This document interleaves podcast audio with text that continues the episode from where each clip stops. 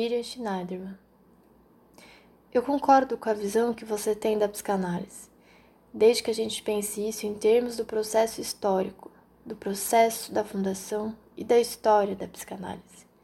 E não só da psicanálise, mas também do mundo em que ela se insere.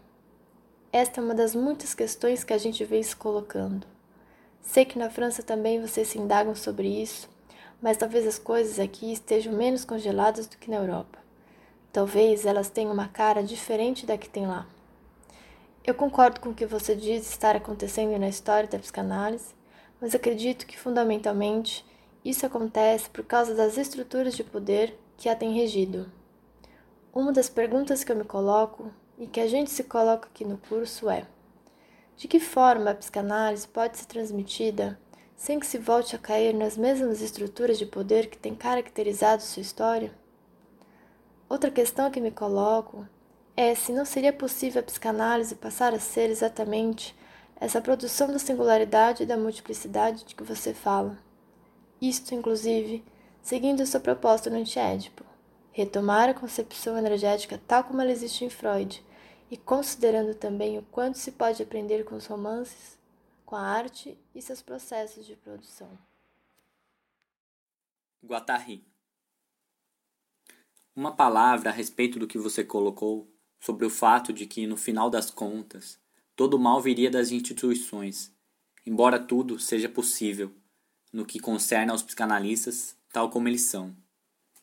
Eu não vejo inconveniente algum no fato de que existam profissões sociais que consistem em ficar falando com alguém, até por bastante tempo, deitado no divã, pagando, etc. Há muitas outras profissões tão surpreendentes quanto essa. Afinal de contas, esse tipo de profissão, que consiste em se interessar pelo discurso do outro, permeia o campo social como um todo.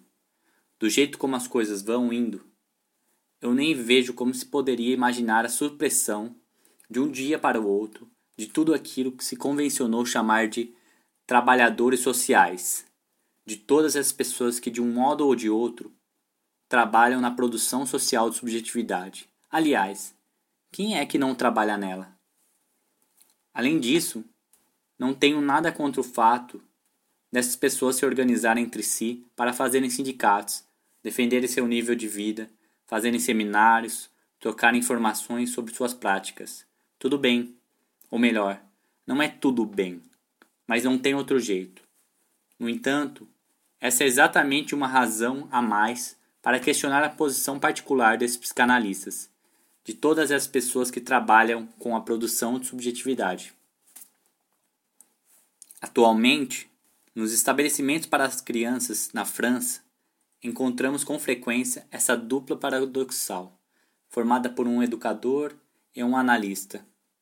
O educador, que vive o dia todo na batalha com as crianças, trabalha, brinca, discute, se compromete inteiro e que, no entanto, fica completamente inibido, isso pelo fato de estar sob a tutela imaginária de um psicanalista, que, por sua vez, fica hermeticamente fechado em seu consultório. Este vê as crianças, quando muito, meia hora por semana, e assim mesmo se dá o direito de intervir no grupo de educadores dizendo coisas do tipo: Atenção, você está atrapalhando a transferência. É melhor você não se meter e a dar palpites nessas problemáticas subjetivas. É tão eficaz que às vezes ele nem precisa abrir a boca, pois os educadores, as famílias, enfim, todas as pessoas implicadas nessa realidade social ficam de qualquer maneira totalmente tolhidas de tanta angústia e terror que a simples presença do psicanalista lhe causa por seu suposto saber. Elas se dizem: não fui psicanalizado, não conheço a teoria psicanalítica. Se eu ousar falar ou fazer algo, pode ser a maior besteira. A partir desse lugar mítico, encarnado pelo psicanalista, instaura-se toda uma hierarquia de saber e de poder, essa espécie de pirâmide da modelização. E óbvio, não preciso insistir em fazê-los notar que essa mesma pirâmide existe sob outras formas no conjunto do campo social. O importante não é que os psicanalistas façam uma ruptura com sua concepção de prática, mas sim com sua concepção de neutralidade, com sua concepção de relação com o outro, quando na verdade o outro é alguém que lhes traz algo, que é da ordem de uma certa problemática contextualizada. Refiro-me ao fato de, dos psicanalistas dizerem que eles não têm que se meter com micropolítica, que eles não têm que sujar suas mãos nas realidades com as quais estão confrontados, que eles se bastam a si mesmos. Eles são depositários de uma ciência dos matemas do inconsciente, a qual lhes dá o trabalho suficiente em sua poltrona, o que faz com que o resto da administração dos problemas eles deixam para as pessoas como os assistentes sociais, os carcereiros e os enfermeiros psiquiátricos. Do meu, do meu ponto de vista, eles são simplesmente reacionários. Eles trabalham sistematicamente na consolidação de uma certa produção de subjetividade. E quanto mais eles são eficazes, pois são muito eficazes, mais eles são assustadores. Eles monopolizam o campo da problemática da análise das formações do inconsciente quando essa problemática é exatamente um dos elementos fundamentais de que o conjunto do campo social deveria se reapropriar. A meu ver, as cartografias feitas nas tentativas de expressão coletiva, como o candomblé ou na expressão poética e literária, devem ser consideradas de pleno direito como cartografias analíticas. Elas têm a sorte de poder se inscrever fora dos enquadreamentos dos equipamentos coletivos.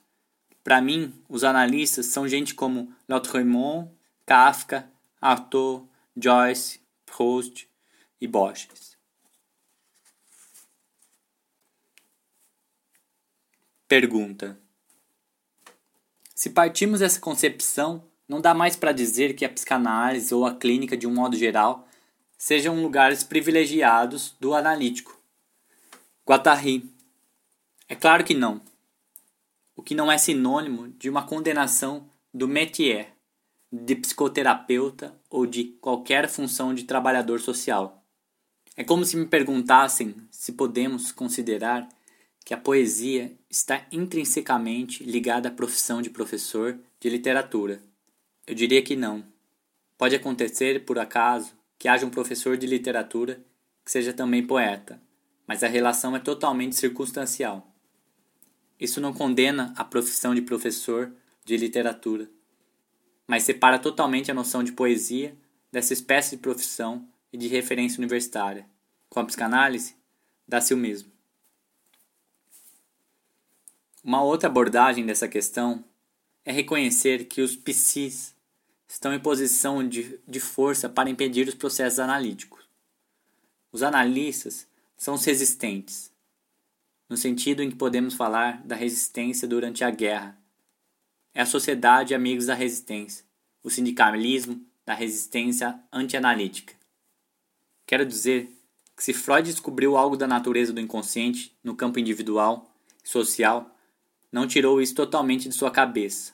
É claro que em algum lugar isso se colocava, e desde então as problemáticas inconscientes da subjetividade não param de se afirmar no conjunto dos campos políticos e sociais. Nesse contexto, é aterrador ver a que ponto as corporações de analistas participam dos modos de recuperação, mas não só eles. A análise diz respeito a uma problemática social que vai muito além da psicanálise propriamente dita. Nesse sentido, para mim, os analistas são como os jornalistas, como a mídia, como o ensino universitário os quais impedem que a análise advenha. Dizendo isso, creio não estar longe de algumas formações violentas de Lacan, em certos períodos de sua vida. Infelizmente, não em todos os períodos, especialmente quando ele fundava e refundava escolas e aquela coisa toda.